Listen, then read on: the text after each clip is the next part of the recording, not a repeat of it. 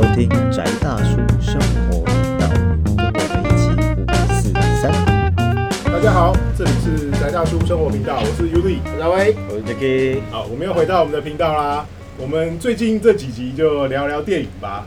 对，我们来聊一下我们从小到大到现在还有非常热爱的香港电影。对，就是港片真好看，对啊，真的不错。对对虽然说这几年比较低潮一点啦，但是也有几部我们印象还蛮深刻的，然后我也我们也很喜欢的片子。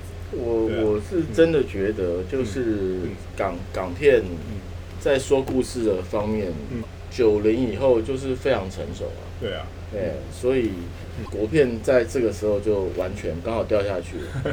哦，对那就变成是，而且港片场域问题嗯，哦，就是它有很多奇幻场景嘛。对呃，九龙城寨啊，嗯对不对？就是以古以今都可以用。对啊，呃，你要想，就那个地方是大清律例，呃，最后执行的地方。民国都建立多少年了，对？但那里还是执行大清律例。那里后来就无政府了，对啊，对啊。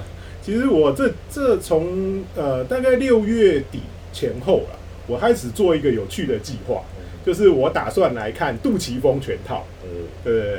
然后我就把它，因为从就从他的年表去查，然后所有他得过香港金像奖，然后我都看，对不对啊？然后看了看到现在大概看了一半，然后我还在继续往前看。可是我觉得真的还是很好看，不管是早期的，他还是有拍一些很俗烂的东西啊。然后，但是他还有很他有相当多好的作品，就是我们我们喜欢的风格，我们三位就是相对比较喜欢的东西。对啊就就是其实嗯那一段时期的东西很有趣，有趣的地方在于嗯。很多嗯你觉得好的片，嗯，它背后的支持者其实是王晶这样的人。对，哦，就是王晶，我记得以前看王晶有个访问，他讲过啊，呃，哦，就是大家都喜欢王家卫，嗯但如果大家都当王家卫，那就完蛋了。哦，所以要有王精卫，哦，有王精卫去支持王家卫，哦，那这样子就整个产业就会健康，呃，哦，就是定位很清楚。对，就是有人，其实我觉得那时候还到还是回到一代宗师的理论啊，嗯就是有人当面子，有人当里子。对不对？哦，就是嗯李子其实是像王晶这样的人嗯嗯哦，但面子要王家卫。嗯嗯嗯。觉得杜琪峰刚好是卡在这个中间的人，嗯，他也可以当里子，嗯他也可以当面子对啊，哦。嗯。只是说，当然他有有有类型的问题了嗯嗯嗯，哦，就是我我到现在是不太能够想象杜琪峰去操作一个什么哦，就是我们上一集讲的这种嗯高中恋爱故事，我觉得会很惨烈啦。他就拍那个《尼姑尼姑新年财》，我就觉得已经够俗烂。了，对对对，但是因为很好看啊，每是好看啦，真每年过年都要看。对看了就觉得，对我已经打完麻将了。就觉得没关系，拍品不好，呃，就是拍不好，但是我人品很好。对，牌品好，人品才好，人品好，牌品才会好。对啊，对。然后后来大概就是叶伟信对啊，再再再接下来那段时间，对啊，对，但是就是就是说，嗯。我我我觉得就是嗯。香港警匪片啊，嗯嗯对，然后它是一个独立的大众，就是武侠以后，嗯。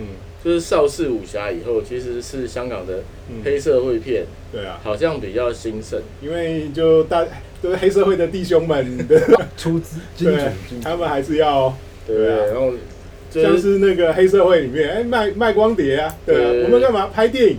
所以香港里面有三大帮会，嗯一个负责拍电影，一个是负责黄赌毒，对然后一个是负责卖盗版光碟。对 对，就现在卖盗版光碟就很惨了。对啊，王源就是串流啦，对，大家都串流没有我们只好只好后来就是变成那个太阳城都 或其他澳门，对啊，新葡京，就都是台湾人。对啊，哦，那我觉得就是就是说，但是因为那个风格啦嗯嗯，嗯。哦，因为嗯。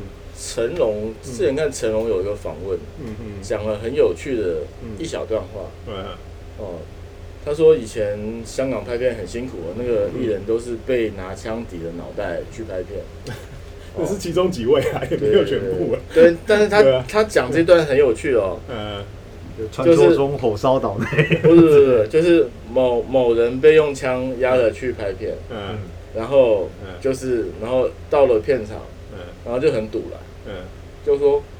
我再也不要让人家拿枪指着我的头，就变名台词，就变然后那个拿枪指着他的大哥就说：“这句好加进去。”哦，所以就变成名台词。那那那个时代啦，现在是拿，现在比较不会了，相对对啊，就是嗯这个。现在是拿着钱 拍的你的脸，哦，对就其实就一样嘛，你换到国外也是一样啊。嗯那个我看李连杰另外一个访问也是一样嘛。嗯他说刚去好莱坞的时候，嗯就是去找那个嗯大片场的经理，嗯嗯然后带着导演啊、编剧一起，然后就跟那个就跟那个大片场的总经理，然后要开会，然后那总经理就那种哦，嗯。那你们等等一下好了，嗯。然后好像等了四十五分钟还是嗯。好像蛮久，两个小时之类的，嗯。然后就进去，然后进去以后，他说那个人就是嗯。脚翘在那个办公桌上面嘛，嗯。然后就是那种要睡不睡的，然后就那种啊你们讲，嗯。然后讲完以后就说啊很好很好，然后就嗯。走啊，然后走了以后就没有消息，哦。对，然后过了两年，嗯然后就是他的那个知名度，连接知名度上来嘛，嗯。然后马上那个片那片场的总经理就打电话给他，嗯。问你在哪里？哦我我在法国，哦。没问题，哦然后就马上去法国嗯。就找他，嗯嗯。哦，然后连就想说啊之前让我等。嗯。哦，我给你双倍时间。啊，那个也是等啊，嗯。等完之后就鞠躬哈腰，然后李文你问他说你为什么之前是那样，现在这样？他说没有嘛，啊你就红了就红了就红了嘛，呃你能赚钱嘛？嗯你能赚钱，我有什么问题？大家其实都还蛮务实的嘛，对就是嗯。再回到上一集讲嘛，嗯。国片我没有听说有人干这种事情。嗯嗯我不是说那个让人家等不等问题，不是哦，是国片就是大家都爱钱，嗯嗯没有办法那么坦诚。嗯嗯哦。对，但是我觉得就是国片大概目目前啦，嗯。虽然最近好一点，嗯嗯嗯大概就是没有钱，所以没有这种。因为突然我想到一部在讲好莱坞电影，可是我之前想到一部，因为讲白了，港片它在某一段相当长的时期是跟地下社会有有关系，相当纠结的对姻缘，这样。然后嗯我想到一部是约翰屈福达很久以前拍过一部电影，一九九几年的吧。嗯他那一部叫做《黑道当家》，叫嗯 Get Shorty，、然后它的概念是它是一个它是一个黑道的放高利贷的，嗯然后有一天想说，哎、我赚了那么多钱，然后我形象那么糟，要怎么样？就是就是第一个是让我的金流顺畅，然后同时我的形象可以转型，去当制作人好了。然后他就拿着枪去到那个什么然后先从 B 级片开始，就从去到那种就是什么电话簿还是名片上面写那种就是就是袅袅的那种什么制作人办公室还是什么什么什么电影镜，然后就打着枪说。那个要不要给我拍一部片啊？然后说我要用最大牌的、哦，然 后之类的，然后就找什么奥奥斯卡影帝干嘛之类，就那个那个那个那个套路还蛮像香港，就就可能可能其实他们美国拍这部片搞不好也是在按说，本来影剧圈的资源有时候来路很多，所以确实是会有这种状况发生。那一部蛮有趣的，真的啦，因为其实你要这样讲，就是拍片真的是一个很大的资金的问题，而且是豪赌。嗯嗯它是真的，你要有一个就是本钱很厚很厚的人在后面撑你，才能够把情况撑上来。但是也有另外一种情形啊，就是我就是来洗的、我今天这笔钱我就是要洗啊，对啊，所以就换另外一个方式来弄，对。啊，真的不管怎么样，就是嗯。地下金流是支持一个这样庞大的开销，必须要有的啦。对啊，就跟嗯对我我以前做嗯苗可券，然后我们公司同时做 Playboy，嗯嗯，那我老板就是黑道啊，啊，对？但是我后来想想，对对啊，就只有你，你有办法叫张宏志去出 Playboy 吗？好像有点难哦，对不对？他就算看到其他人，他不敢啊。对，台湾的对不对？或者是你你叫成品老板说，嗯我我花钱买广告，你把那这期 Playboy 的那个封面出一个大的，然后贴在那个灯箱上面，嗯，成品也不要啊，对啊，因为台湾人就是面子，道貌岸然，对对对对，哦，又要当婊子又要立牌坊，对。对，对但是你看台湾那个。我觉得台湾大概就是 A B 从业人员就是最没有障碍的一个国家，嗯。对，就是你看因为从我那个时代，嗯。我认识的凡是想要当导演的人，嗯，大部分都不会说我要导一个大国民，不会，都是我要先来导个 A 片。我们今天好像没有要聊香港三级片，好像对对对，我们讲警匪片嘛，警匪片对不是其他类电影，对，也不一定是警匪片啦。对，但是我觉得大概在这二十年来，就是香港好像也是恐怖片跟警匪片啦，就是我们比较会比较常看到的。那像资本说了，对啊，嗯。就是你你就发现资本一旦缩掉，就是要往那个嗯嗯，本轻利重角度对啊，偏斜过去了。而且香港，其实香港的，因为嗯反正我们电视儿童嘛，从以前在，对啊。那，我喜欢你看，像我会看那种国外脱口秀，或者是那种嗯。那种什么 Jimmy Kimmel 那种，他们都会邀请电影明星去，嗯。简单讲就宣传起嘛。对啊，然后，比如说像成龙或李连杰他们也上过这种节目，可能十几二十年前他们开始走好莱坞的时候就，嗯。然后他们都会问一些问题，然后我觉得他成龙或李连杰就不小心讲了实话，嗯。就成龙讲了一句话说：“哦，我们在香港拍片哦，就人命都不是命啊。”就然后说：“哦，对，讲一讲，他就是就是那个特技演员环境或干嘛的嘛。嗯。然后因为我喜欢看人家解析那种动作片的后面的那些那些武打，对武打武术指导之类，然后国外也有团队有 YouTuber 是是在做这种解析的，然后他们也找那种专业的武术指导导演、武术导演嗯去看这些片子，然后那些人可能有一些是跟香港团队合作过的，嗯嗯他说：“哦，我们在美国拍片的时候啊，这个钢丝要吊好几条啊，然后什么护垫穿好好的啊，然后如果太超过的话，到时候后置团队要帮你修掉干嘛？对，去香港，然后说，嗯，这个动作有点危险。那个你们有没有护有没有那个有没有那个保护垫？有啊，然后给他一套那个什么印着 Hello Kitty 的什么护膝还是护肘，然后就这样上了，小朋友穿这样的那种，对，然后然后其实同样的概念就延伸到像这几年有红的那个什么东南亚的武打片好了，哦对，那个全面突袭，或者是全，其实再早期一点拳霸，其实其实真的都是用人命换来的。嗯嗯，但是我某种程度上也你也你就想说，到底那个时候，第一个是环境很艰苦，嗯嗯嗯。大家不这样没有饭吃。可是另外就是这么艰苦的环境，大家还愿意拼出来一个东西，所以那个就是你会知道它很粗糙，可是有一些那种很野性的嗯生命力吗？还是该怎么形容？是是是是精神力，你会看到对，你会从片子里面看出来，然后甚至说像香港，其实像威哥可能比较熟嘛，因为因为像那个什么黄沾迷匡他们那一辈的，嗯嗯，然后然后或者是那个呃，就当初王家卫他们不是后来拍的什么？不是大家在等王家派为拍《东邪西毒》的时候哦拍的《东成西就》那对刘就是刘伟强那那一批人，嗯他们就是那种，就跟乡土剧一样啊，台湾人就是早上到片场开始写剧本，然后可是可是就是在粗制滥造个几千部片里面，里面还是会有经典两三个超级经典这样。然后那种那那一种创作环境，我觉得至少我没有在那个产业，我没有办法想象。嗯但是我相信，就是别国的，就是至少以国片环境，我觉得大概也没有办法想象。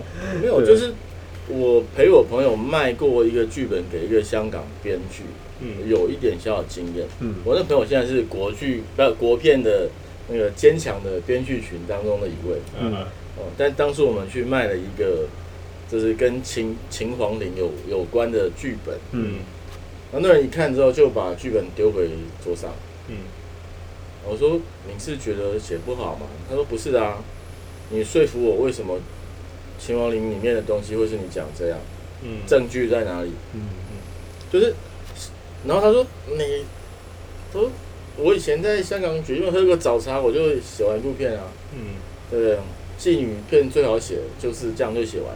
嗯然后，但是他给我他给我的启示就是说，你一个骗子基本上来讲，你你要能够说服人。”对，哦，你要能够说服人，就是不是？因为我觉得台湾创作者有一个特性，嗯就故事是我说了，就我说了算，嗯嗯反正所有人设都是我决定嘛。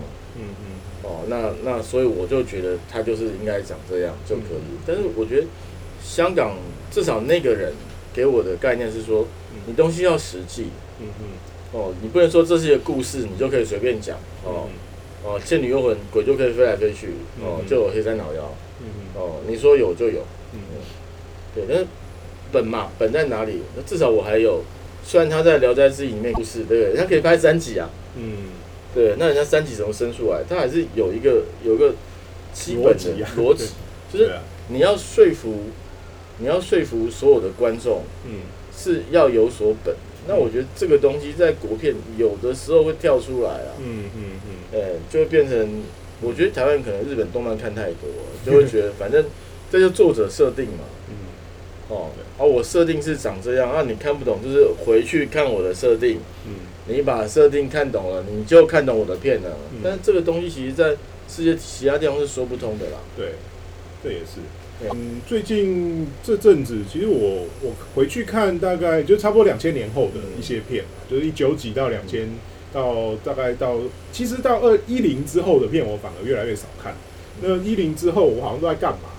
我好像都在看美剧，对啊，就是反而就是那一段时嗯间，其实是我觉得香港资金跟大陆资金对接对的，对接，很多都跑到大陆去了，哎，对啊，所以变成有呃陆港合合拍的东西，越来对，越多。就是对。啊陆港合拍的东西就是我觉得初期你就很明显看到水土不服嘛。对啊，哦，比如说黄百鸣的那个嗯。赌赌字系列，对不嗯对？那他就突然烂掉了，你就看，哎，嗯。其实他把不能凑在一起的咖都凑在一起哦。嗯嗯嗯。哦，就以前是钱不够嘛，所以钱就可以，嗯哼但是凑在一起以后就发现，哎，片子烂掉啊。嗯。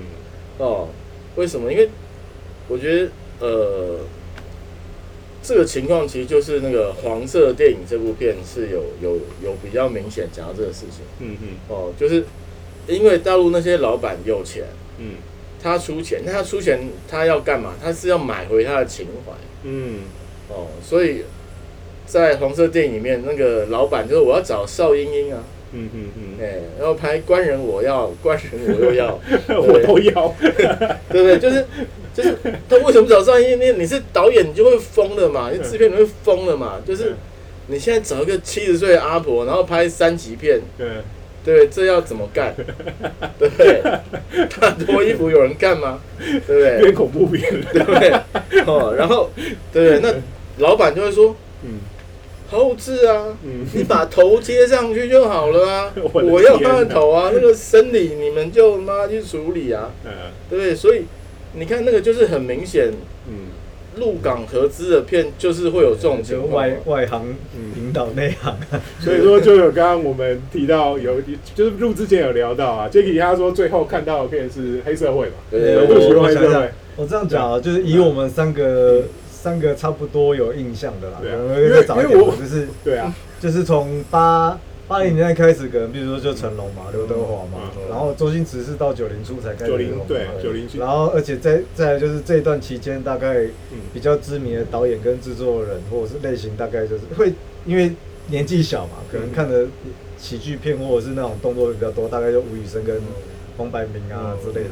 然后等到你稍微知道一点状况之后，看得懂比较深一点的东西之后，或者是贺岁片嗯。很多，他那个制作人都挂一串 你就会开始注意到什么呃，刘伟强也是很早的嘛，对啊。然后然后那个杜琪峰嘛，对啊。然后还有那个时候那个演唐牛那个叫，呃脑袋卡住了，对，因为其实那个时候也是对对，那就是周星驰他其实在编剧的部分有两个合作的嘛，而且那反正就哦古德是。对，昭。古德昭就是就是他们其实很妙的是，这些幕后的人通常都会在镜头前面秀一下。亮个相这样子，然后你说，然后你知道知道他们的长大之后比较想要了解还有还有他们这种老板，拍电影的，对对对，像老板龙虎是吧？对，反正就是看到哦，原来他们概念是这样子的。可是以电影品质本，也不是说品质啊，我个人口味本身大概到二零零六年的《商城》，大概是我最后一部认真看的港片。嗯那嗯里面已经有有一些像威哥讲的那种很微妙的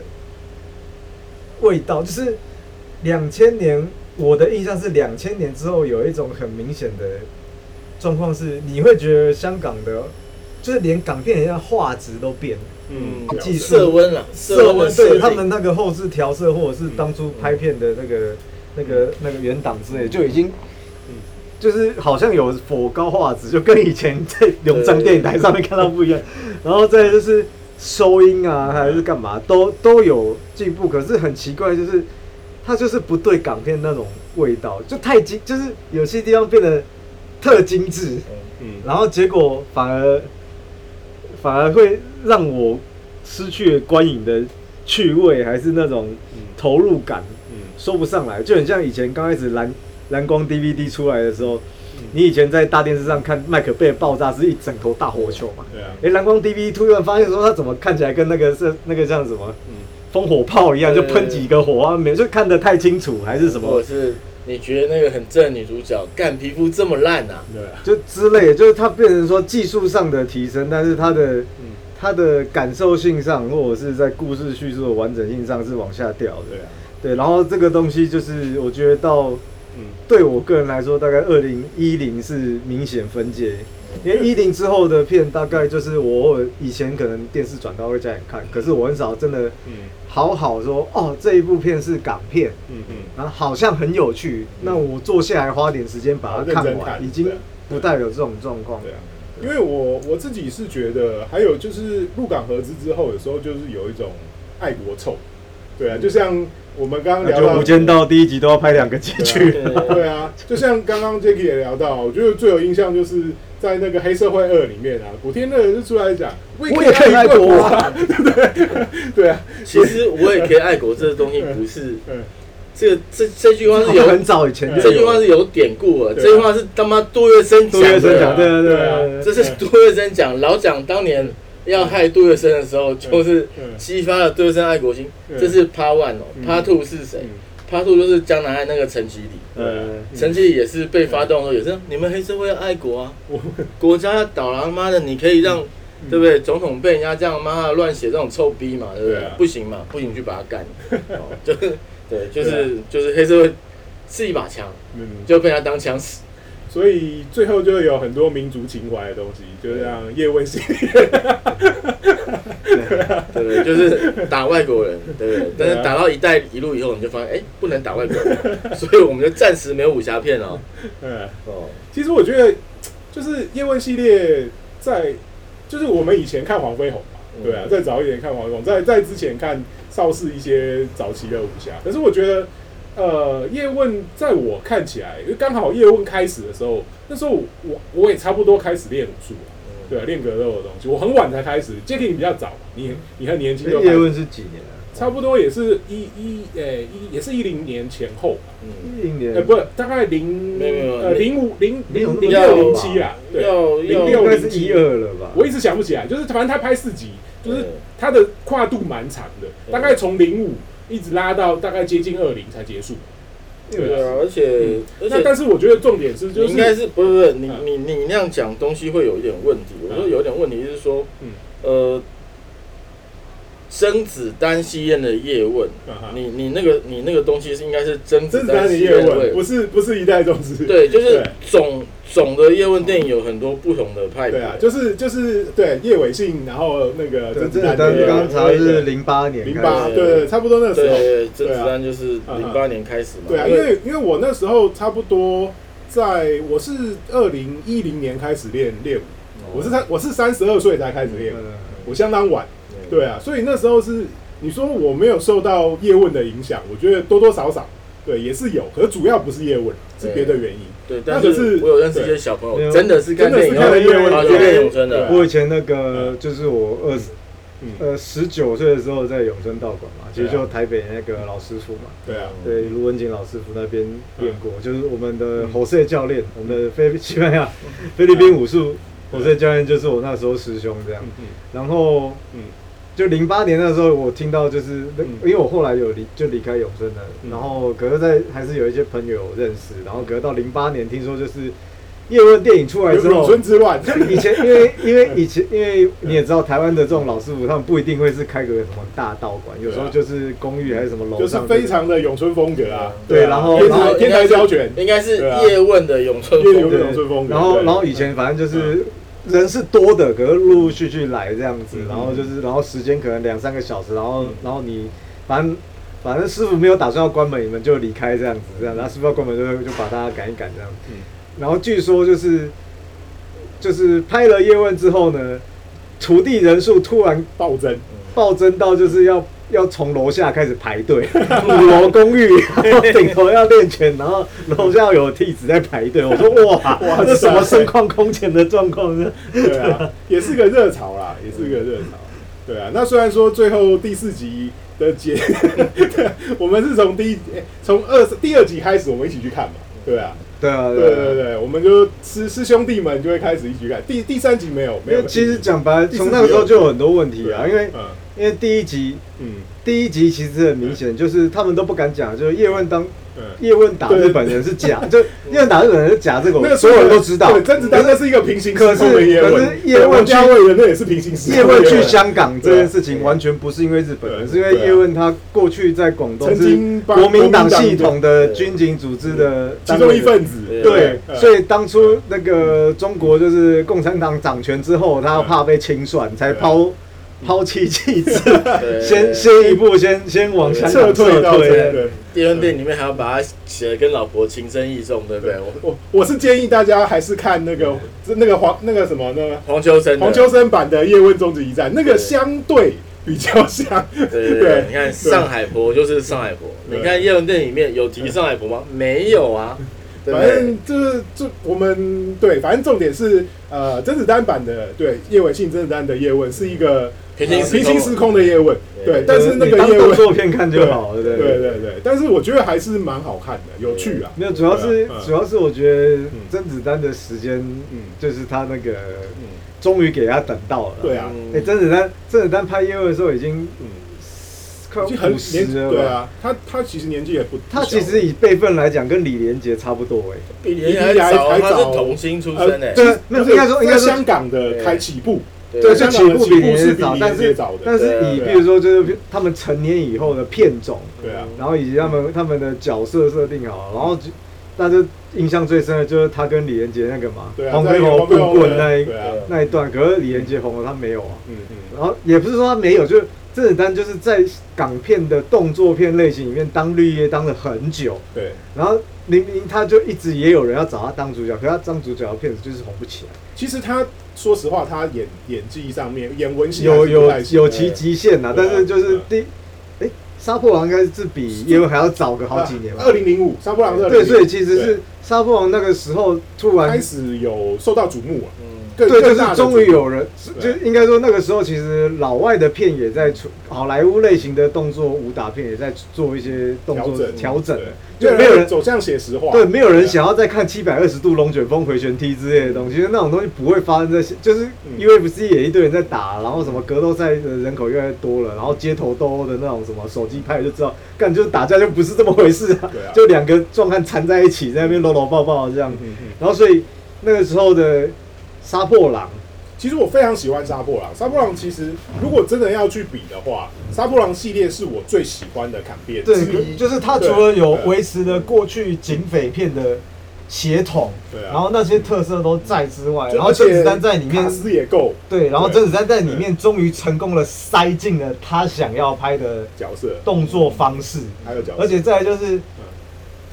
他也在赌啦，就是就是因为它里面塞了很多类似柔柔术或八柔的技巧，就是很因为因为过去过去不管是港片或好莱坞的人不敢拍地上的动作，是因为没有人知道怎么拍。然后再就是所有的导演，就是如果不像洪金宝或甄子丹经营在这种武打里面那么久了，大家都会觉得你两个人在地上滚，我不知道拍起来怎样才会好看，而且敬畏难色啊，敬畏难色。所以他拍出来的时候，其实不只是他自己在港片上面的发展得到突破，而是说嗯，其实他默默的影响了很多现在好莱坞圈子或是主或是国际主流片片片圈制片的那种技术力。